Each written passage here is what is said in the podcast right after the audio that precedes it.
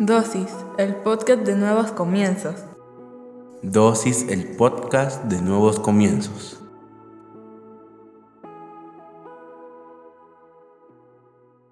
Bienvenidos sean todos y cada uno de ustedes una vez más a Dosis. Hoy hablaremos sobre enemigos. Proverbios 25-21 dice, si tus enemigos tienen hambre, dales de comer. Si tienen sed, dales agua para beber. Padre, en el nombre de Jesús te damos gracias por el privilegio que nos das de aprender pequeñas dosis de tu palabra. Te pedimos que hables a nuestra vida, a nuestra mente y a nuestro corazón, que nos permitas comprender a cabalidad todo lo que nos quieres enseñar en esta dosis, pero sobre todo que lo que hoy aprendamos lo podamos poner en práctica en nuestra vida diaria. En el nombre poderoso de Jesucristo. Amén amén. Hoy vamos a hablar sobre un tema que es bastante difícil de tratar, porque creo que todos y cada uno de nosotros en algún punto hemos experimentado la relación con algún enemigo. Aquellas personas que les encanta hablar mal de uno. Aquellas personas con las que no congeniamos. Aquellas personas desde que nos vieron nos odian sin ningún motivo. Y aquellas personas que muchas veces fueron nuestros amigos y que por una u otra circunstancia se volvieron enemigos.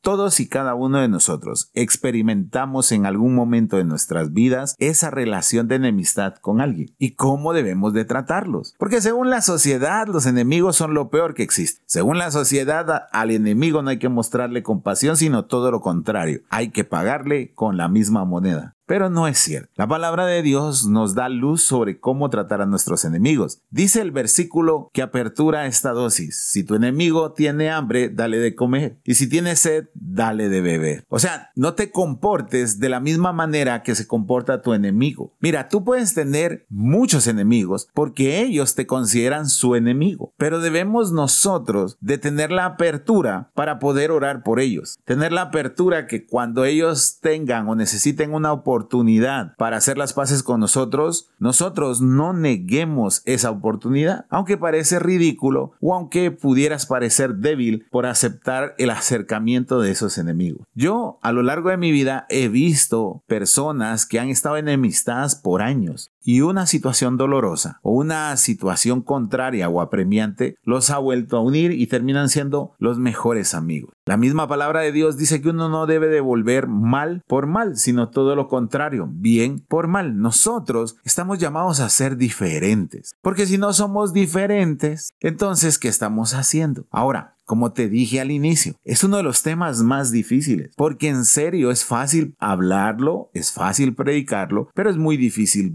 vivirlo. Cuando un enemigo llega a tu vida regularmente lastima. Te lastima físicamente, espiritualmente, sentimentalmente. Te lastima de varias formas o de varias maneras. Muchas veces nadie se da cuenta de ese dolor que te causó esa persona. Pero definitivamente ha causado algo en nosotros que ha marcado un momento de nuestras vidas. Y por eso que resulta tan difícil perdonar a esas personas o tratarlas de una mejor manera. Déjame seguir con la lectura. Proverbios 25-22 dice, amontonarás carbones encendidos de vergüenza sobre su cabeza y el Señor te recompensará. O sea, si tu enemigo tiene hambre y le das de comer, si tiene sed y le das agua para beber, tú lo que estás haciendo es amontonando carbones encendidos de vergüenza sobre su cabeza y el Señor te recompensará. ¿Sabes por qué dice carbones encendidos sobre su cabeza? Tú imagina cómo se le cruzan las ideas cuando ve que tú eres una buena persona comienza aquella batalla mental de decir, me equivoqué, ¿por qué me trata de esa manera? Yo no merezco esto. Y situaciones así. Eso es lo que pasa. A eso se refiere. O sea, hay algo que no está bien aquí. Hay algo que está sucediendo que no me merezco porque yo lo he tratado muy mal o la he tratado muy mal, pero él me trata bien porque lo está haciendo. Y peor si es un cristiano, porque aunque no me creas, hay muchos enemigos cristianos. Y cuando comienzan a ver que tú eres diferente, que tú estás ahí siempre, que tú extiendes la mano a pesar de lo que han hablado de ti, en ese momento ellos son confrontados. No porque tú lo estás haciendo con ese propósito, sino que simple y llanamente en ese momento ellos están siendo confrontados con sus ideas, con sus creencias, que están muy alejados de la palabra de Dios. El tiempo y Dios pone todo en su lugar. Muchas veces nosotros queremos tomar revancha, pero no lo debemos de hacer. Debemos dejar que el tiempo sane las heridas y que Dios transforme corazones. Sigamos con la lectura. Proverbios 25-26 dice, si el justo se doblega ante el perverso, es como contaminar una fuente o enturbiar un manantial. Los enemigos van a surgir siempre. Es más, posiblemente hoy vas a escuchar esta dosis y mañana u hoy mismo te va a aparecer un enemigo de la nada. Va a llegar un amigo tuyo a decirte, fulanito de tal está diciendo esto tuyo. Tu novia te está traicionando con fulano de tal o tu novio te está traicionando y así sucesivamente. Porque la enemistad no pide permiso, sino todo lo contrario, interrumpe nuestro día a día. Por eso que nos duele tanto. Pero recuerda ese versículo, me encantó lo que dice. Si el justo se doblega ante el perverso, o sea, si tú te doblegas ante lo que tu enemigo espera que tú hagas, que devuelvas el golpe, que lo critiques igual que te criticó, que levantes chismes igual que los chismes que te levantó. Hay una frase que mi madre siempre repite y me dice, no hay nada peor para ellos que ignorarlos. Siempre me lo ha dicho, ignóralos. No hay nada que los mortifique más que ignorarlos. Y digo, entre todo el devolver el golpe o ignorarlos, prefiero ignorarlos. Y en el momento que lo necesiten, ahí estaré. Aun cuando piensen o digan que no tengo orgullo, que soy un tonto, que solo me usan, no hay problema, porque ellos amontonan un montón de carbones encendidos en su cabeza y es Dios quien recompensa. En ese momento Dios está viendo y está diciendo, yo sé lo que te está costando, hijo, yo sé lo que te está costando, hija, pero yo te voy a recompensar. Porque como bien lo decía mi esposa el domingo en la iglesia, el segundo mandamiento es, amarás a tu prójimo como a ti mismo. Y a eso se reduce esa enseñanza de este día. Enemigos, por supuesto, habrán y seguirán habiendo. No los busques tú, van a llegar solitos. Pero cuando lleguen, recuerda esta dosis. Si tiene hambre, dale de comer. Si tiene sed, dale de beber, porque amontonarás un montón de carbones encendidos en su cabeza y Dios te recompensará. Tú que eres justo, no te rindas ante la maldad de un enemigo, sino todo lo contrario. No permitas que Él contamine la fuente de vida que hay en ti. No permitas que Él deseche todo lo que has caminado con el Señor. Él o ella. No permitas que te ganen la batalla. Y en el momento, de verdad, en el momento que no resistas, en el momento que quieras devolver el golpe, enciérrate en algún lugar y habla con Dios. Y dile cómo te sientes. Sé sincero. Las mejores oraciones no son las correctas, no son con la jerga cristiana, sino que son aquellas que son honestas. Y cuando termines esa oración te aseguro que vas a salir diferente y te vas a recordar de que uno a los enemigos los debe de tratar tan bien como uno trata a un amigo. Así que te voy a pedir que cierres tus ojos, vamos a orar. Padre, en el nombre de Jesús te damos gracias por el privilegio que nos das hoy, Señor, de escuchar esta